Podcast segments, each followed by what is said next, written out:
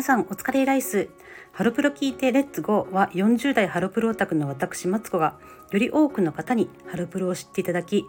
毎日をもっと楽しくポジティブに過ごしていただきたいという思いから始めたチャンネルです。ワーキングマザーのそしてマーケティング部員の視点から子育てに聞くヒントやマーケティング的な分析を交えてハロプロについてあれこれ語っていきます。さてお久しぶりです。えー、先々先週先々週と2週間お休みいただきました。えっ、ー、とですね本当は先週からえー、再開しようと思ってたんですけれどもそれを見越してちょっと撮っていた内容もあったんですけれどもハロプロでねちょっといろいろ変化がありましてちょっと話題的に古くなってしまったのでちょっとまだあとちょっと仕事とか、えー、子供のね PTA とかそういったことも忙しくてなかなかあの週2回投稿もちょっと難しかったので、えっと、先週もちょっとお休みいただくことになりました。また今週から、えーと、4月以降はですね、えっと、週2回のペースで、えー、更新していきたいと思いますのでよろしくお願いします。さて本日の「明日に生きるハロプロの言葉は」静寂は聞き飽きたドカンとでっかい花火だ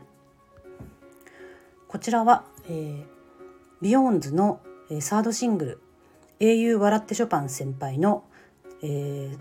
後半最後の方のですね歌詞ですね。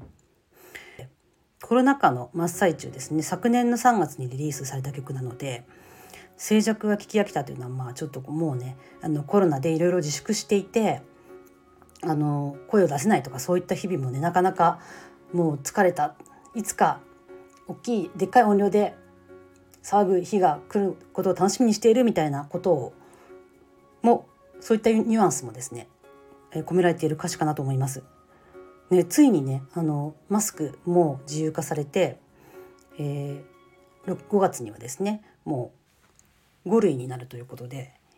えー、もうコロナに怯えてきたこの3年間もようやく終わりかなという感じがしますね。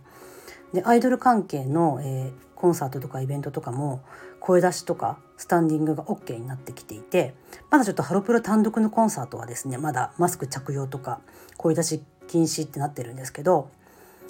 もう少しでね思いっきり声を出せる日々も来るんじゃないかなということで楽しみにしています。ちょっとですねここれからちょっと今週というかこれから4回ぐらいですね4月1日にあのひなフェスに行ってきたっていうこともありますしその後ですねあの椿ファクトリー関係でいろいろとニュースもあったのでそのことについてちょっと何回かに分けてお話ししていきたいと思ってますのでちょっとあのこれまで、えー、4つのテーマで、えー、変わる変わるお話ししてきた内容がちょっとずれることもあるかなと思いますけれども、えー、ちょっとねひなひなフェスの感想はちょっとしばらく4回ぐらいちょっとずつお話ししていきたいなと思っています。でね今回は今回はですねまあ超主観的ハロプロランキングのコーナーですけれどもひなフェスで見て可愛いと思ったまたは興味を持ったメンバーベスト5ということでご紹介したいと思います。ひなフェス行ってきたんです。初めて行ってきました。4月1日と2日の2日間があって、えっと、2日の最後の回が、えっと、椿ファクトリーの朝倉貴樹さんが、えー、卒業されるということでちょっとそこはスペシャル公演だったんですけれども、えー、各ねグループの、まあ、フィーチャーされる回があってで私が行った1日の昼公演というのは、えー、アンジュルムとつばきファクトリーの、えー、プレミアム公演ということでアンジュルムとつばきファクトリーの曲が中心だったんですけれどもちょっとね私本当は BEYOOOOONDS と Juice=Juice の2日の公演に行きたくてチケットも取っていたんですけれどもその2日からですねちょっと家族で旅行に行くことになったので行けなくなってしまったので1日の方だけ行くことにしました。でですねまあ初めてひなフェス行ったんですけどもうハロプロのメンバー全員出てくるし結構私席も割と今まで経験した席の中で一番前ぐらいだったかな割と前の方だったのでで真ん中に近かったのでもういろんなメンバーがね近くを通ってあ本当に目が足りないってこれだなって思ったんですけどもうね全員出てくる曲とか本当にね見切れないですね。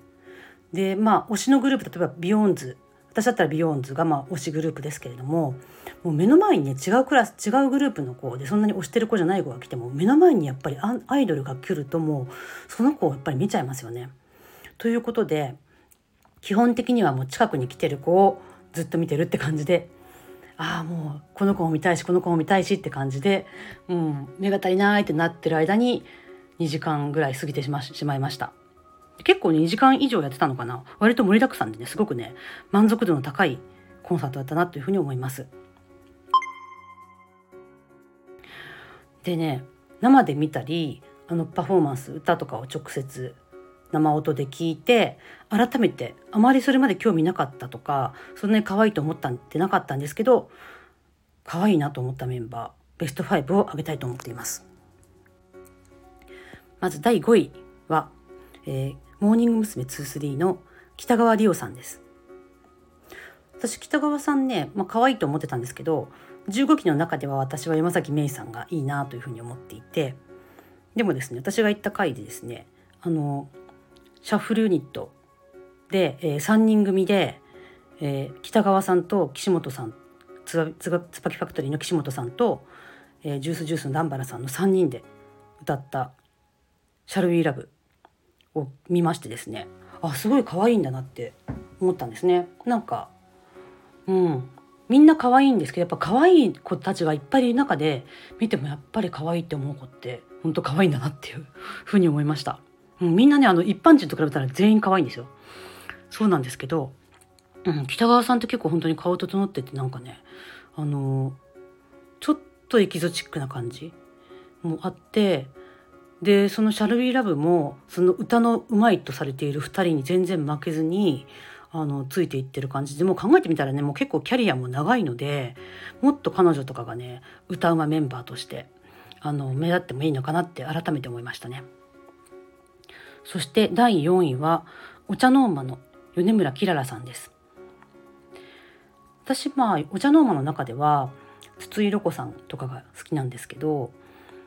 お茶の間も結構ね全員こう近くでバーって見る時あったんですけど米村さんやっぱりね群を抜いてなんか全体のバランスとかが良くてですねあのスタイルもいいですしなんかうんなんか完成度が高いなって思ったんですよね。でパフォーマンスもやっぱり安定してるし。うん。米村さんねやっぱりセンターにふさわしいなと思って、まあ、キャリアが長いってこともあるんですけどもっと米村さんねセンターって感じで押し出してもいいのかなっていうふうに思いました。そして第3位はアンジュルムの佐々木里香子さんですえ今更って感じですかね佐々木里香子さんってもうキャリア長くて私もな、まあ、ハロコンとかで何度か見たことあってもう可愛いってことはみんな知ってると思うんですけどいや今回改めて見ていや可愛いなって本当思ったんですよね。であの結構ねなんかアンジュルムの今回着ていた紫の衣装あると思うんですけどあれすごくいいですよね。で佐々木さんって最近やっぱちょっと男の子っぽくてジャケット着たりとかパンツとかが多かったりなんかそのスタイルの良さというか背の高さとかを生かしたようなあの服があてがわれることが多いと思うんですけどで髪型とかもね結構今赤っぽい髪の毛だったりしてちょっとカラーしたりとかしていてあの奇抜な格好してるんですけど全然それに負けないきり可愛さ。でなんかやっぱねちょっと映像とかで見るとごっついというかなんか結構体もしっかりしてるしなんか男っぽいって感じするんですけど生で見るとそうでもなくってあの割と華奢な感じもするし実際映像とかで見るより。やっぱりこの子すっごい美人なんだなってね今更って感じですけどやっぱり佐々木里香子さんってもうすごいあの群を抜いて美しいんだなっていうふうに改めて思いました。そして第2位はジュースジュースの江端咲さんです。江端さん今回私が見た公演じゃなくて、えーと、その後の公演ですけれども、えーと、ソロで、えー「ガラスのパンプス」を歌ってらっしゃいましたけれどもあのねジュースジュースのあの、まあ、最近入ったメンバーあのサンフラワーと言われる、えー、有沢一華さんとかもそうなんですけれどもみんなねやっぱりジュースジュースに入っただけあって入ってからの伸びがすごいのかなっていうふうに思いましたね。で私基本的にいつも言ってるようにパフォーマンス力が高いメンバーが好きで江端樹咲さんって顔が可愛いなと思ってたんですけれどもあんまり歌とかそうでもないなって思ってたので興味なかったんですけどあの生で見ると歌もすごく上手くなっていたし、まあ、それジュースジュース全体的にそうなんですけどあのちゃんと歌えてるしすごいやっぱね顔が可愛いしなんかスタイルとかも良くて、うん、花がある子だなって改めて思いましたね。うん、だから江端さんそんなにまあ可愛い美人だとは思ってたけど私の好みじゃないかなと思ったんですけどあのパフォーマンス力が追いついてきたのでこれからかなりこう推しメンバー候補に入るかなっていうふうに感じましたそして、えー、今回のひなフェスで生で見てそれまで興味なかったけど可愛さに気づいたメンバー第1位はですねハロプロ研修生の吉田ひのはさんですえー、研修生かいって思ったかもしれないですけど私ですねあの今回そのコンサートを見るのがまあメインでちょっとまああんまり家庭もあの旅行に行く前の日の休日っていうこともあってあのあんまりこう早く朝から行けなかったんですね。あの夫に子供2人見てもらってるわけですから。なんで結構うん開演の3 4 0分前ぐらいに会場に着いたって感じであのイナフェスの時に横のブースで横のところでやっているカーボンニュートラルを考える里山里海なんていうんですかそのあのお店とかあの出店してるところそこはですね、うん、30分ぐらいしか見る時間なかったんですけどでもですね運よくですねあのメンバーがこう売り子をするタイミングを何度か目撃しましてですね。特に研修生があのブースに立ってるところに遭遇することができました。